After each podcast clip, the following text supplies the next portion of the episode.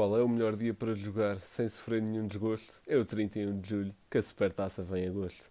Sejam muito bem-vindos aqui à primeira análise da época do podcast Os Panenca. Comecei aqui com uma pequena adaptação da, da musicalidade da famosa, da famosa música de Kim Barreiras. Aliás, não foi alterar a musicalidade da coisa, foi alterar a letra mesmo.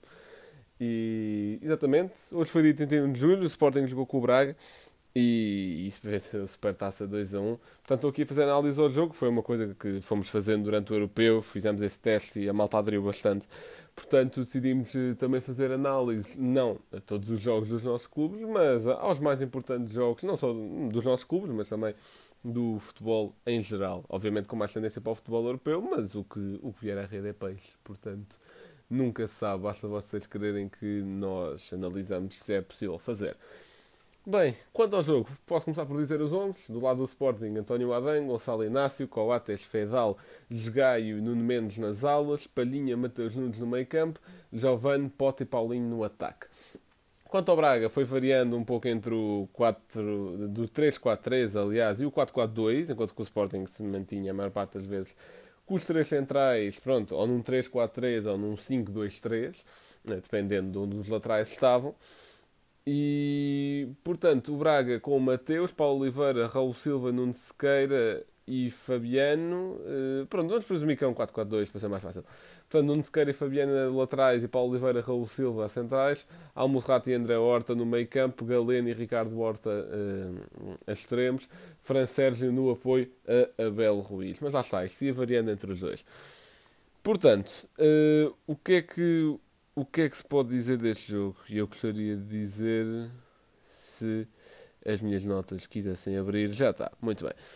Portanto, os primeiros minutos foram muito para o lado do Braga. O Sporting sofreu ali algumas dificuldades. Tentava sair a jogar mais pela esquerda e o Nuno Mendes destacou-se, mesmo nessa, nessa pior fase do Sporting. O Nuno Mendes teve bem o jogo todo, mas destacou-se mais aí. Uh, Começou-se logo a destacar. O Braga aí com uma pressão muito alta, matava a saída do Sporting eh, logo num primeiro momento, essa tentativa de sair a jogar, fosse tanto numa recuperação de bola como em falta. O Braga não tinha medo de fazer faltas ali, pronto, pouco duras, só mesmo para matar o, uh, a transição. Uh, depois o Sporting abre um bocadinho, consegue já chegar algumas vezes lá à frente, muito através do jogo direto. Uh, vai bolas para o Paulinho, vão bolas para o Pote, para o Giovanni mais à frente. Uh, portanto, temos primeiro o gol do Fran Sérgio aos uh, eh, 20 minutos, precisamente, com um belo passe do, do Ricardo Horta. Ali o Fran Sérgio desmarca-se nas costas da defesa e faz uma, atenção, também uma bela finalização, mas acho que esse passe rouba a jogada tal como no gol do Sporting. O gol do Sporting foi aos 29 minutos. Uh, o Sporting sofre o gol e dá uma boa resposta. e o. E, e pronto, é um excelente passo no momento para uma arrancada do Giovanni. Eu até estava a dizer, uh, a meio do jogo, estava a gritar: passa para o lado, passa para o Paulinho, mas ele rematou e entrou. E, e pronto, ainda bem que, que, fez assim. Se bem que acho que o Mateus conseguia defender aquilo facilmente se estivesse num, num dia melhor.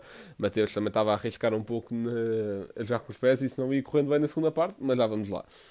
O gol foi do Giovanni e merecia. O Giovanni esteve muito bem, sempre a desequilibrar, sempre uh, à procura dos melhores passes e, e, conseguia. Por acaso agora não tenho informação de quem é que foi o homem do jogo, aquilo acabou o jogo, vim logo gravar para depois poder ver a entrega da taça.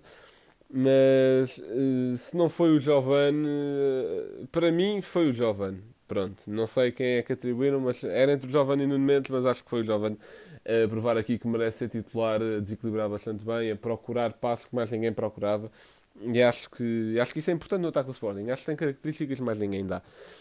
Uh, depois temos o segundo gol, que foi uma. Pronto, uma, o Mateus passa para o corredor central quando o Braga ainda está a recompor, estava a tentar sair no contra-ataque, o Palhinha mata logo, ganha, ganha o cabeceamento. O Mateus Nunes, o Mateus Nunes aqui parecia que estava a jogar FIFA, e eu passo a explicar. Porque no FIFA eu é que faço estes passos logo para as costas da defesa, porque lá está, eu vejo o campo todo. O Matheus Nunes está de costas, faz aquela recepção e mete logo a bola. É, é, é um trabalho espetacular do Matheus Nunes e é uma finalização fantástica do Pote. Uma trivelaça, claramente o gol do jogo. Mas todos os três gols foram bons, mas este gol é, é algo de incrível.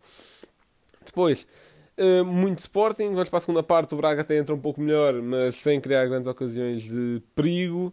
Uh, portanto, o Sporting nesta segunda parte vê-se uma posse de bola muito mais fluida no meio campo também, aliado a uma certa passividade do Braga naquela zona. O Almozrato e o André Horta não estavam a conseguir uh, tomar conta do recado sozinhos, digamos assim.